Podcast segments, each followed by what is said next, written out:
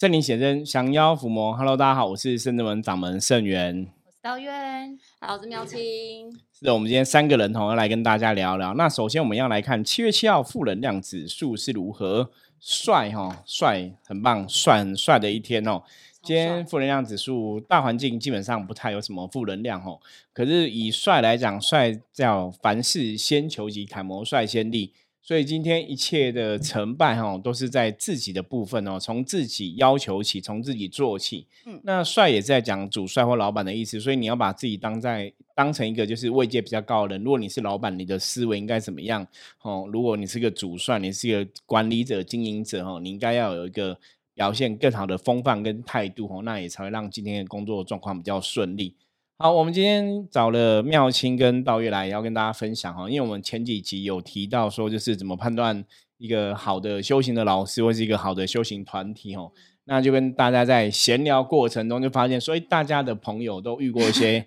奇奇怪怪的修行团体或奇奇怪老师哦，我觉得这种案例其实蛮多的啦，我们可以陆陆续续的再来跟大家分享哦。那今天就是请到道月跟妙清来跟我们聊一聊哈，他们听过的案例哦，那我们再来看一下有什么特别的地方这样子。很多都很特别，怎样的特别法？我曾经有听过一个朋友跟我分享，他就是他哥哥，就是有一个很相信的一个宗教。然后是在就是田中间的那一种，很非常非常偏僻。然后田中间是那种以前，比方说什么乡下的小小地方小庙这样子。对，然后他就他好像也是那种就是自自宅的，嗯，了解。对，然后他他那时候打电话给我的时候，他就是那种很紧张，然后他还发他的那个坐标位置给我，然后我就问他说你怎么怎么怎么，然后他就说他被他哥就是带到那个就是宗教团体那边。我说：“那你去那边要干嘛？”他就说：“他们的神问我说，你要财富，你要地位，你要美貌，你要什么，我都可以给你。可是你要拿什么来跟我换？”嗯，就是他的，就是那边的那个神就这样问他。可是他因为我朋友他就是一个很负面的人，嗯，对。然后他那时候其实就讲话就是很偏激，然后他就说。哦，我连这条命都不想要了，我还要要求什么？对，然后他就，然后呢，对方那个神就说：“很好，我就是要你这句话。”什么意思？意思说我要你的命吗？对他一看，我觉得他的意思就有点像，就是好啊，你拿你的命来跟我换东西。对对，好怪哦，对，真的蛮真的超超级超级超级奇怪。然后可是可是我朋友他其实他自己也拎得清，因为他说这一听就知道就是是。很怪的神这样子，对，因为他说怎么可能会有神，就是要你的命来，然后来跟他换东西，对，所以他那时候就想说他要逃走，可是就是想说就是发坐标给我们这样，然后希望我们可以去接他，对对对。后来呢？后来后来后来就是她就是叫她男朋友去找接她，对啊，然后就赶快脱离那个地方。是哦，对啊，他怎么找到那种地方的？我觉得超妙的，真的超妙。因为他有说，危险的。其实他哥好像真的自从就是进去了之后，然后就真的嗯赚很多钱。对对。可是这就是我们常常之前跟大家在分享修行的信仰哦。我说有时候信仰这种东西，你也不能说是只单纯从赚钱或者他保你赚多钱看。我觉得还是要看你的自己的这个人的身心灵状况有没有提升啊，或者说他的。我我们真的在这个修行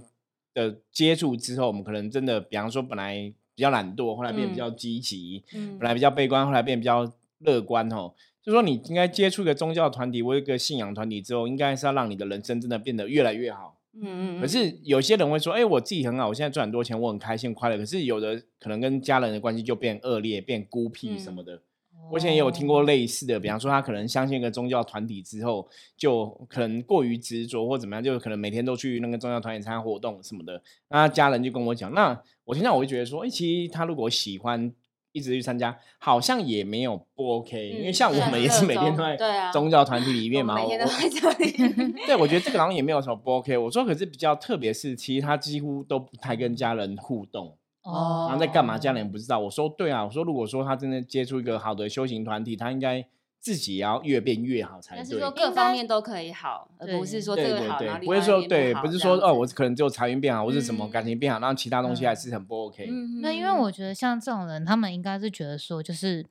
嗯，他觉得他所信任的那边才是真正的家人，就是有点可能被洗脑到，就是哦哦你现在家人就是嗯，你其实都是过客，你没有必要就是跟他们那么嗯好，有可搞不你现在待的那个地方才会是你未来真正的对，可是。如你如果说真的这样去讲，我觉得那就不是很多。就像我们深圳跟大家也是都很好，然后大家也是、嗯在深圳当然也像家人一样。可是我们不会说，那你跟你的家人只是一个过客，我们也不会这样去讲嘛。因为我觉得你如果接触宗教修行之后，你变更好之后，你应该，比方说家庭关系或什么的东西也会变更好。对啊，对，像我们以前也有学员弟子，可能就是跟这样的关系本来也比较疏离，可是慢慢修行之后，你可能去理解更多父母的他们那个年代的成长背景，或者他们年代的一些事情的看法跟想法，你反而更能体谅父母的做法，那其实关系也会变得越来越好。我觉得这对。还是一个比较正向的部分呐、所以这个也是跟我们之前一直跟大家分享的重点一样哈，就是说，如果你接触一个宗教团体，或是接触一个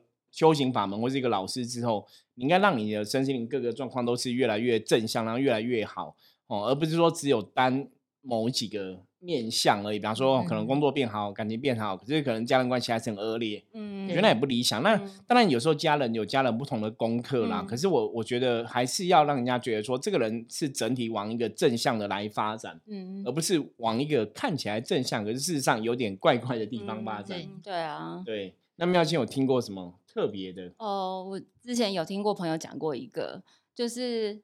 之前跟朋友碰面的时候，就还发现哦，他原来也有在修行。那他说他接触那个修行团体大概三年，后来也是就没有了。我说那为什么就没有在那边？他说因为后来也是越走越觉得那边其实就是还蛮奇怪的。那他们我就说那你们主神是拜什么？他说也没有特别的主神，老师就是带了一堆学生一起修。那修，然后我说那你们都是去哪里？他说没有，他就是有时候会去外面啊，也是会去跑庙。对，啊，也是会去外面那个就是进香或是什么的，但是他们很好像没有一个唯一的组成，反正他们就是都是以老师以那个师傅为主就对了。可是师师傅主要是拜拜什么神？他那时候也没特别说是拜什么神，然后我就说那你们主要是做什么？他就说师傅都跟他们说你们人都有十二元神嘛，对，对，人都有十二元神，那你们来修行的目的就是哈，因为现在十二元神其实人来到世间，十二元神应该都不是在身上，然后十二元神呢，可能都是各自在其他的地方，所以你来修行的时候，你就是要把你身上的十二元神慢慢一个一个找回来来这样子。哦然后等于是，但是重点是找回来一个元神，就是要多少费用这样子。啊，是哦。对，可是然后这个讲法就有点，啊就是因为我要听十二元神找回来，不是不，我就觉得一直问号，你知道吗？对。然后我说哦，真的还好，你你你离开，因为我光听到就觉得这太奇怪了。嗯，因为基本上来讲，元神应该在你身上，怎么 流落，到处各然后我就觉得这个太奇怪了。然后嗯后来因为还好，朋友也自己会懂一些能量东西，后来他自己也对一些能量东西有兴趣，他就离开那边了，自己就现在在做自己的部分这样子。对这这真的有点啊特别。然后就是一个原神要多少钱？然后你这原神可能在别的地方去做别的事情或者什么嗯，有点像灵是灵体还是什么之类的，意思是说这个分灵体分对对对那个哈利波特 分灵体，反正什么方法都有人说，这个我觉得太特别了。嗯对啊，对，这这真的蛮蛮。其实就我们的了解，元神应该不是这个样子，就是逃在外面或怎么样。对啊，对，那一般我们讲失魂落魄，是你这个元神丧失，基本上来讲，它就是惊掉元神弹出去，可是它还是会弹回来了。对，我就突然想到，对，哎你说什么十二元神流落在事情流落在外面，然后要去找回来，收一个元神要多少费用这样嗯子。可是这个有些时候，大家真的，我们常常讲说，对宗教信仰这种东西，你一定要有正确的知识，对啊你，才能去判断他讲这个东西对不对。因为理论上元神不是这样子，可是有个东西叫灵魂碎片。灵魂碎片这个说法是，好像也是从西方传过来中、中华文化，就中国这样子。嗯。他其实讲就是你累世灵魂可能在哪边生活过，嗯。曾经在那边有留下一些人生的遗憾，所以你嗯这辈子投胎之后，你可能要去寻找回来你的灵魂碎片，就是把以前前世今生没有做完的功课修补好，或是说填补这种遗憾。那基本上这个说法是，我觉得我个人是可以接受。嗯就是我们当然前世今生可能有些时候还是不圆满嘛，所以我们这辈子才会继续投胎当人嘛。嗯，所以你去找出你哪边不圆满，去修正，我觉得这个是可以理解的。嗯可可是你说去找出十二元神，然后找回来，那个其实 我听到就觉得很扯，就说对因为12还你现在不在这，对十二元神应该不是这样的概念。然后所以你你如果知道这个知识的话，其实你就不会被人家骗了嘛。对啊，可你对啊不知道，你就觉得人家讲的哎好像很有道理，可是所以所以大家要多听 podcast，真的真的，我觉得 知识知识的丰富很重要哈，因为以前其实常常常听像你们类似你们讲这种案例，我都觉得那种就是很简单的东西，就是大家你如果学过或是听过，你应该就知道什么是正确的，什么是错误的，嗯嗯那你就不会让被这些可能真的不是很 OK 的老师，不是很 OK 的修行人给左右。嗯他们讲的一些东西，你会觉得不对啊，不是这样子，可是他们都会胡乱跟真的一样。对，就包括我之前遇过一个一个老师这样子，那他也是有他的一套说法嘛，嗯。比方说他可能会帮人家发功啊、灌气啊，然后他的意思是说，好像那个发功灌气就会让你有好像神通一样，就对，嗯就是他帮你灌气，你就会有神通啊。然后呢，他可是他那个人能力怎么来？他就说是道主给他的，那可能就是什么，他睡觉道主就给他一个能力，然后让他去帮助人家。那以前你你们不大家很多不了解，你可能觉得哇，这老师这样很厉害，然后道给他。后来我真的比较了解，走修行这么多年，比较了解，就想说，嗯，道主为什么平白无故给他一个能力，然后你就可以帮人？然后嗯古时候人其实大家都要去练气、练功，嗯都还是要一些时间。为什么嗯他可以不用做这个事情就可以得到某种能嗯力？就是没有原因。那这个前提为什么会这样讲？大家记得我们讲修行人要什么大愿？大愿对对我其实一直以来好像也没有听过那个老师讲他有什嗯么大愿就对了，嗯所以你怎么会突然有能力？那就很嗯怪嘛。对所以表示那个能力嗯未必是真的，可能是因为他是说睡觉可能神给他的。那如果我们现在假设我今天跟妙清跟道月讲，或者我跟听众朋友讲说，欸你睡觉神给你一个能力。我觉得，如果你有听深圳们这个通灵人 podcast 的节目的话，对不对？通灵人看世界这个节目的话，你应该会有一定的知识去判断，那听起来就很怪。很很怪你怎么可能睡觉然后看到神，然后就赐你某种能力，你就有了？嗯，如果这么容易的话，那请问这个世界上大家在修行、在练功、在练什么？嗯，我们就只要每天努力拜拜，然后请神明梦中来赐我我一个能力。对对，所以这个东西就是啊一定有一个逻辑，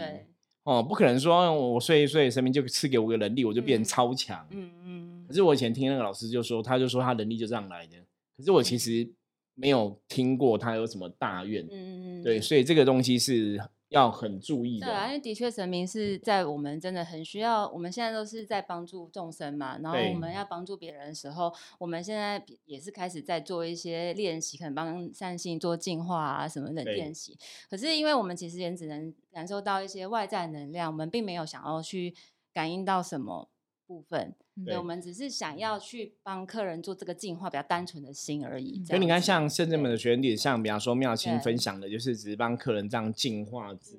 的之类的事情，那道月也会帮客人对净化。嗯可是基本上在他们在圣正门，他们要这样净化，他们都还是要对众生有爱，对啊，还是要有那个愿，很想要要有那个想对要帮助这个，要那个愿力存在哈，你那个力量才会产生。如果说他们本身没有那个愿力的话，基本上他们也不用那个力量。因为我嗯曾经跟很多朋友分享过说。以人类角度来讲，其实基本上你看，像好，假设我我我四十几岁，让他们三十几岁这样子，那你你也才真正长大懂事二十几岁，嗯你可能到现在十几十几年的时间，你就要练到一个功力，然后可以去降妖伏魔，去跟那种可能修了几千万年的魔打架，怎么可能？嗯，可是我们之所以可以去做到的部分，主要是因为我们真的有神明当靠山。嗯那背后是有神明，有这些兵将在协助我们。那可能我们的灵性的源头是跟这些神明兵将有一定的缘分，对所以你去做这个事情之后，你就才会有这个力量嘛。对，那这个东西你要怎么去跟这些神明兵将连接到？其实就是我刚刚前面讲，就是你要有这个大愿，嗯嗯嗯，因为这个愿力，神明兵将来支持你，我们就可以去圆满很多东西，去完成很多东西。嗯甚至如果说做一个神明的代言人的神明的神职人员来讲的话，你才有那个能力去帮助大家。嗯可如果你自己部分没有这个状况的话，你其实真的不太会有什么能力。嗯嗯，可是可是我有个嗯问题，就是他当他得到这个能力之后，可是他就是之后就是有做，比如说像这样用这种能力，然后来帮助别人，这样也算是他的大愿吗？还是他觉得说，呃，我因为有了这个能力之后，我就可以去，就是嗯、呃比如说帮助，就是也有这种想法的人，没有，他有这个能力，只是说就一直像我刚刚讲举例老师，他可能就一直帮人家灌气，就让你有好像有一样的能力。然后就这样子，然后来吸引他的信徒，这样对，然后让你觉得他很厉害这样哦子。所以想要神通的人对对对对对对，找他。妙心讲到重点对，了，想要神通的，所以他就会吸引很多嗯可能不是有正确信仰的，就是我只是想要嗯。神通，然后他帮他灌气之后，你就会觉得我靠，你帮我灌，我就变超想就有神通。嗯。因为后来看那个哦老师他的一些粉丝专业就有写到这样东西，我就其实就会有点傻眼。好像每次只要有朋友来接触，他们在如果是真的比较想要神通的，通常都不太会就是持续下去，因为他们可能觉得这边就没有办法得到他们想要对，因为应该这样讲，圣人们的神通不是嗯。在于这种，就是有点，我们刚才讲，我觉得那真的不是神通，我觉得那也是嗯鬼通吧。对啊，就是什么，我让发功你就可以有超能力。我我我真的觉得那是点点点通。那你看我们圣人们的神通，我刚刚讲圣人神通，第一个是你自己要有办法经历过所谓的修行的考验。对啊，嗯那甚至我们讲伏魔师，你要能够降服自己的心魔，降服自己的负能量，嗯甚至你要对众生有爱，你要你要有这个愿力，嗯神明才会支持你，然后跟你一起去完成一件事情，我们才会看起来好像是有能力、有法力。从基础做起。对，可是你看起来有能力、有法力，因为重点还是是神明很厉害，不是我们嗯很厉害。对，我觉得这个其实东西还是有循序渐进啦。所以这个东西当然你要讲根源，就是跟你灵魂的源头，然后我们讲你的本身灵性的天赋，你有没有这个天赋能力，这还是有很有很大关系嘛。比方说，有些人可能从小出生就唱歌很好，嗯对，那有些人从小出生就是很会跳，有些人可能就从小就很会画画，嗯有些人从小就弹钢琴很厉害，那个是你的灵魂的天赋嘛。那像我们，我们当然有我们的灵魂天赋嘛。你看，像我灵魂天赋就大家应该都很清楚了。我每年录 p o d 知道，我灵魂我灵魂天赋就是 讲当一个老师当一个老师教人家道理，这是我灵魂天赋。所以当我在做这个事情的时候，我会做比较得心应手，会比较顺利。嗯那我们也也许灵魂天赋是做一些神明的想要伏魔的事情，所以我们去做这个事情也会比较得心顺手这样子。嗯那当然，这个前提是我们有这个愿，又有神明跟兵将的帮忙，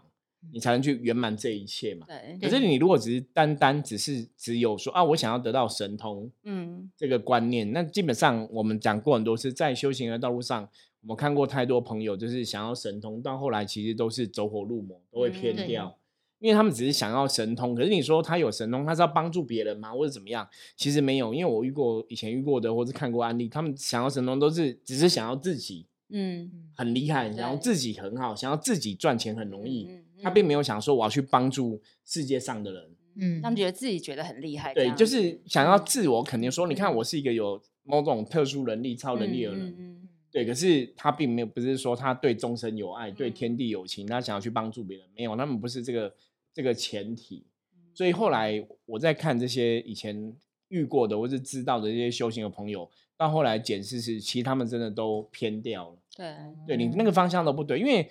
如果你一直只是想要神通，对可是你本来没有嘛，嗯你硬要去求有，后来你觉得你有的，通常给你的或是给你感觉的，那都不会是正神的。对嗯对，包括以前早期，可是这个东西，你你应该这样讲，你这样求来的东西，有些时候我们要去判断，你真的要有智慧。我以前早期有遇过这样的老师，就是哎，诶我因为就是也有交流过，你听他讲话，你听他谈吐，你听他分享一些东西，我也觉得他讲的蛮客观的。嗯可是因为那时候我还没有那么懂嘛，然后嗯他也是很正向啊。嗯可是你到后来现在懂了，你回去看就是哦，那个其实是不不对的一股力量。嗯所以为什么我们很多时候我跟大家分享，像昨天有朋友来问修行的一些事情，嗯我们也跟大家在聊，他说是到底要怎么去判断哦，嗯就是末法时代的一个状况。我说末法时代为什么我们一直在鼓吹你一定要有智慧，要有智慧，要有智慧？为什么会这么重要？因为我说基本上魔跟神做的是一模一样。嗯嗯神赐你工作，赐你感情，赐你钱财，赐给你想要的一切。魔也可以给你想要的一切。嗯会让你顺遂一切对，所以一般人，一般人你没有足够的智慧跟判断能力，嗯基本上你看不出到底你信的这个是神还是魔。嗯可是有个关键，有哦，大家要记住哦，关键我刚刚讲嘛，比方说那种就是你这个当事人，你的心念是不是正确的？嗯比方说，你今天一直想只想要神通，然后你后来得到这个所谓的神通，那你也觉得你用这个能力在帮人。因为我以前遇到的老师就这样，他觉得他也是用这个能力在帮人啊，可能帮人家通灵啊、嗯办事，然后给嗯你一些好的解惑。然后我也去听过他解惑，我觉得他讲的很有道理，也是很嗯客观。然后他也没有没有要赚你的钱啊，嗯他没说你要付多少钱给我，也没有啊。嗯所以因为我去才付几百块钱而已嘛，嗯所以我觉得哎、诶他我我也觉得他不是骗人的，我也觉得他给我的建议很正向客观。嗯所以你都会觉得说他讲的都是对，所以那应该后面就是好的神嘛，嗯因为那时候智慧不不到嘛。可是嗯到后来很多年回去看，经验值值也不够，嗯现在很多年之后再回去看，没有啊，他后面的神有问题啊，嗯。就是其实我们打问号，对不见得是正神就对了哈。嗯如果以这个信仰来讲，不见得是正神，所以后来我才会知道说，哇，你其实很多时候当下你觉得得到好运或什么的，你还是要有很多智慧去判断，说你现在接触到底真的是神还是是魔。嗯。那魔很可怕的部分，就以前我讲说那种小的魔、小妖、小鬼，就是欺负你嘛，嗯早期就是打你、恐吓你嘛，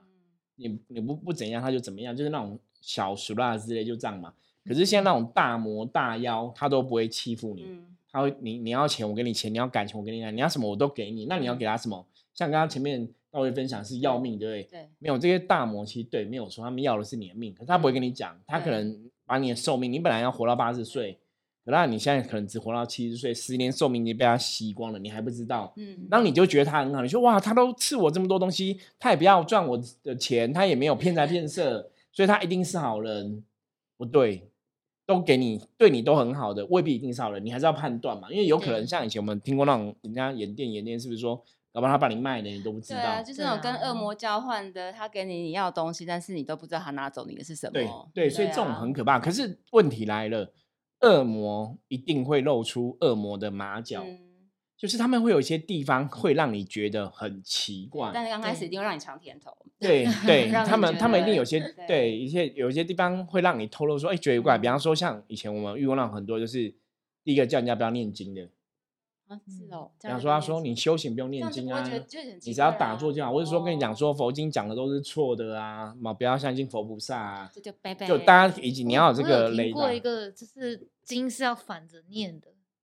什么什么什么东西。这太奇怪了吧，就是反正就比如说观自在菩萨，然后全部都就是要从反的，从最后一个字念到前面。所以要萨菩是要逆逆转观的意，思吗？对 是到底那个那个完全就是妖魔鬼怪对吧，那是啊魔吧？你看我说魔就会露我真的有听过这种哎、超魔诡异。魔就是会觉得人类就是很笨。哦因为我我刚刚讲说魔会露出露出马脚，因为第一个魔嗯觉得人类都很笨，然后魔嗯觉得人类都不知道他是魔，然后都觉得他哦。只要给你钱，你都觉得他是神。嗯嗯对，所以像刚刚刀月讲这个一定是不对的，因为我们中国人讲阴阳的能量是讲顺跟逆嘛，对对。顺是顺时钟顺遂的意思嘛，逆是逆天而行嘛，嗯。就是违反天理规律的这种道理嘛。嗯所以你说念经是这样正的下来，它是一个文字是这样正的下来，它经文这样正下来，它本来就是意思是这样子，嗯。然后什么逆着念，那一听就觉得这应该是奇怪应该是魔吧？对对，怎么会叫你要逆着念哦？可是这是一个很很可怕的地方，就是你如果没有正确的认识，你你其实真的会很不 OK。我早期遇过一个客人，他是他那时候也是卡音比较严重，那当然科学来讲，他可能也有忧郁症、躁郁症一些心理上的疾病。玄学来讲是的确，我们有看到他有卡音。那我、那时候我们就是念大悲咒帮他嗯驱嘛，嗯就他说师傅你念大悲咒，我有很会念的，可是我他说他就说他很会念大悲咒，而且他还可以倒着念大悲咒。嗯，他他意思就是说，就跟我强调说他很会念就对，然后可是他就说念大悲咒没有效，就他跟我讲说念大悲咒没有效，因为他一直说我也很会念大悲咒，可是我还是卡到嘛。然后他说我还会倒着念，然后我心里想说你干嘛倒着念你干嘛倒着念是觉得你很厉害，背起来这样子的意思吗？还是对他背一直说他练得很顺就对，可是他嗯真的会倒着念。可是你看现在跟道月现在讲一样，对因为那时候我也很嫩嘛，也还不了嗯解，可是现在就嗯现在就觉得这个人很奇怪。对那你看现啊在先跟你讲倒着念，应该没有笑是他自己的问题啦。就跟你讲倒着念，那个是这个人真的脑袋有问题，对就是啊那个不正确的道理。对对，那另外来讲哦，既然讲到聊到大悲咒，我最后跟大家总结一下，其实你要念经文啊，嗯基本上要相信它，对对而且你最要念大悲咒，你一定要有大悲心，嗯，你要有大悲心，你才能跟观世音菩萨相应，对。然后你念大悲咒才有这个功德法力。那像有些卡到印的人，他们也会跟我们讲说他们会念大悲咒，可是你看这个阿飘都去卡人了，他一定没有慈悲心嘛，所以他不有大悲心，所以他练的大悲咒基本上是不会有法力的。嗯，所以他都会去，就是去迷惑你，就是说你念那个驱魔我没有用啊，我也会念。嗯，那你如果觉得对你也会念，可是这样是不是就没用了？你就嗯输了。嗯你要想说我们在念的时候，我们是有大悲心，我们是有跟观世音菩萨相应的，所以那个咒的力量就会不很大一样。，嗯嗯对，好，以上哈，今天简单听一个道月跟妙清来分享一些特别的、哦，他们遇过的或是朋友遇过的一些案例。那也是提供更多的一些哈案例给大家参考，因为末法时代真的一些怪怪的团体、怪怪的老师，或是有一些似是而非的道理哈，蛮多的。大家要判断一下。对，还是希望嗯大家有清楚的智慧，可以判断正确的状况哦。那一样，任何问题的话，如果大家自己遇到类似的状况，你无法判断，你也可以加入圣人们的 line 哦，然后来询问我们哦，我自己都会看大家，都会回复。好，那我们今天的分享就到这里，我是圣人门掌门盛元，我们下次见，拜拜拜拜。